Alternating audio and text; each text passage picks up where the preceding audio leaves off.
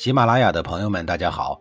告诉大家一个好消息，除了音频以外，我最近开始以视频的方式为大家讲历史，内容也不再局限于中国古代史，而是涵盖人文、社会、西方历史等等，还包括对一些经典童话人物、历史人物进行全新解读。欢迎大家在微信视频号里搜索“志明侃历史”，同志的志，光明的明，调侃的侃，历史故事的历史，我在视频里等你。上一集里，我讲到了赵、魏、韩三家集体当老大的事儿。继任不久的真正的理论上的老大晋出公，听说赵、魏、韩三家未经自个儿允许，就私自瓜分了智瑶的土地，而且自己的晋国王室啥玩意儿也没捞着，那是相当的郁闷呀。虽然他脑袋上顶着闪耀着霸主光环的帽子。可事实上，作为光杆司令，他的日子过得是饥寒交迫。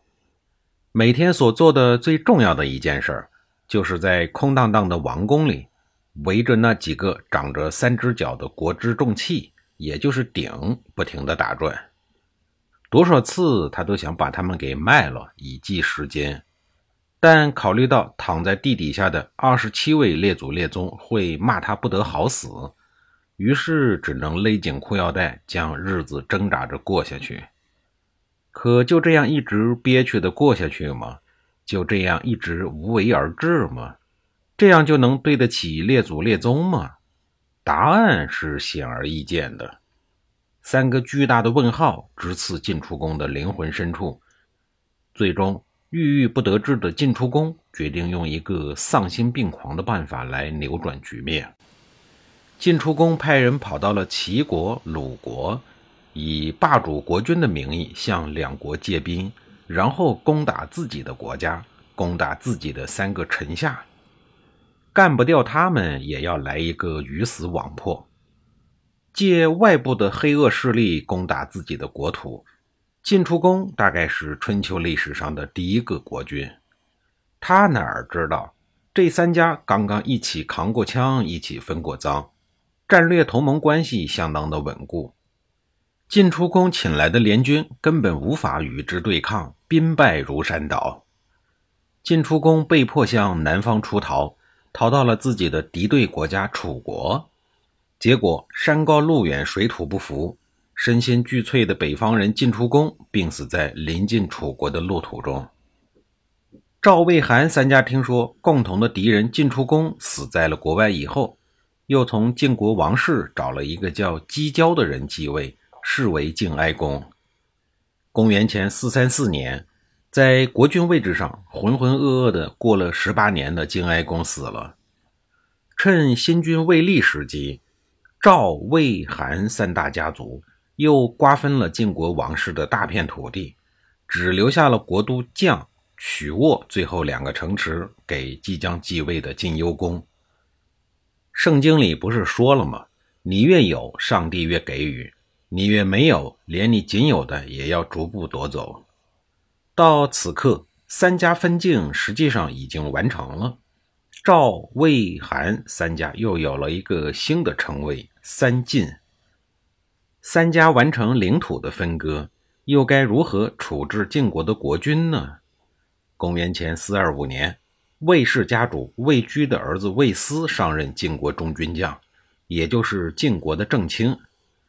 这个时候的正卿虽然没有国君的名义，但已经是晋国真正意义上的一把手了。魏斯并不是那种低调内敛、虚怀入骨的人物，而是继承了他祖上的传统，大开大合、锋芒毕露。他运作的每件大事都是惊天动地、瞠目结舌。魏斯上任正卿的第一件事，就是命令晋幽公前往魏、赵、韩三家逐一拜码头，君臣尊卑来了一个倒置。晋幽公虽然只有绛都和曲沃两地作为实役，但晋国之于赵、魏、韩，好比梵蒂冈之于意大利，虽然没有威胁，但毕竟也是一个诸侯，而且是国君，是主公。这一天。晋幽公被安排到晋国旧都曲沃老家去祭拜祖先。晋幽公虽然不乐意，但还是嘟着嘴，偷偷的带着几位美女上路了。从绛都到曲沃，路途并不遥远，而且道路也很平坦。路途中，一段只有几公里的风景秀丽的山路密林，最终成为了晋幽公的不祥之地。晋幽公的车队由八旗开路，八旗护后，数十名卫士队形整齐地护着八辆马车。缓慢而坚定地前行着。忽然，密林中四处见马嘶叫。转眼间，数百名穿戴整齐、装备精良、训练有素的马贼将车队围住，杀气腾腾。护送的军队虽然立刻摆开了阵势，可是心中却寒意侵来，因为声势上护送军差得太远了。四面的马贼开始侧骑杀了过来。嘴巴里发出尖锐的呼啸，足以令闻者心寒。随着嗖嗖的箭矢声传来，几名军士应声而倒，剩余的纷纷退到了马车旁，以车体做掩护。马贼忽然停止了进攻，只见马贼中侧骑出来一个络腮胡子的彪形大汉，护送的军队不敢还击，愣在了那儿。那个大汉怒喝道。把女人和钱财留下来，其他的人都给我滚！金幽公躲在车里默不作声。晋国护送的军士们军纪倒是很严明，没有人逃跑，都抱着死拼马贼之决心。马贼首领的话音落下不久，数十名马贼便闯入了车队之中。由于马贼说了只要女人和钱财，晋幽公也没有下令还击。王室护送的军士虽然剑拔弩张，却只是做自保之态。马贼就是马贼，素质很低。当他们发现车上有绝色美女的时候，就开始就地凌辱。这一下子，晋幽公终于沉不住气了。他在十多个军事保护圈内咬牙切齿地发令说：“杀！给我杀马贼！”随后，一场屠杀很快平息，晋幽公被杀死了。数十名军士殉职，几个美女作为战利品被马贼带走。这场意外事件只有一个幸存者，晋国太史或者叫魏国太史吧，对晋幽公为保护女人牺牲军事的做法非常的不满。回去后，在晋国史书上写下了几个字：“晋侯淫妇人为道所杀。”魏斯就这样杀了国君。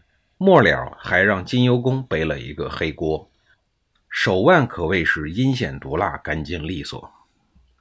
事后，魏斯顺利将绛都和曲沃的税收权给夺了过来，顺势立了晋幽公的儿子公子止为国君，是为晋烈公。这一下，他又赚了一个立君尊君的名义。这一年是公元前四一五年，大事告捷。魏斯下令宰牛杀马，大宴晋国的重臣。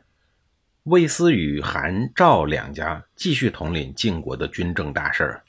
晋国大臣亲附魏氏的居多。魏氏在三家分晋时占据了人才高地，但让他赚了一个立君尊君名义的晋厉公，这会儿没什么用了。放在手里始终是一个烫手的山芋，又该如何处置呢？他想了想，打算让精明的韩国人背黑锅。想好就干，当机立断。随后，魏斯命令人将晋烈公送到了韩氏。韩虎的儿子韩启章此时是韩氏的家主，那么他为什么要默默接受这一个烫手的山芋呢？韩启章表面上忍气吞声，实际上他是外宽内深，老谋深算。韩启章派人迎接晋烈公。但是他又该如何处置晋烈公呢？显然，杀掉国君是不现实的，那样只是损害了自己，便宜了姓魏的和姓赵的。韩启章召集群臣商议后，最终决定将晋烈公安置在上党郡山区的端氏城中。绛都城外，晋烈公在韩军的护送下，亦步亦趋地离开。他回头看着绛都巍峨的城墙。心中泛起了伤感和忧愁。谁在乎我的心里有多苦？谁在意我的明天何去何从？晋烈公最终老死在了端氏，他的儿子晋孝公被后来的韩国人迁移到北上党的屯留。今天的山西长治市有一个屯留区，用的就是古地名儿。韩国人的算盘打得还是很响的，将晋孝公从端氏迁到屯留，离韩国的政治经济中心就更远了。这其实就是流放的意思。晋孝公在屯留盆地这个巨大的笼子里，要想走出北上党，那是插翅难飞。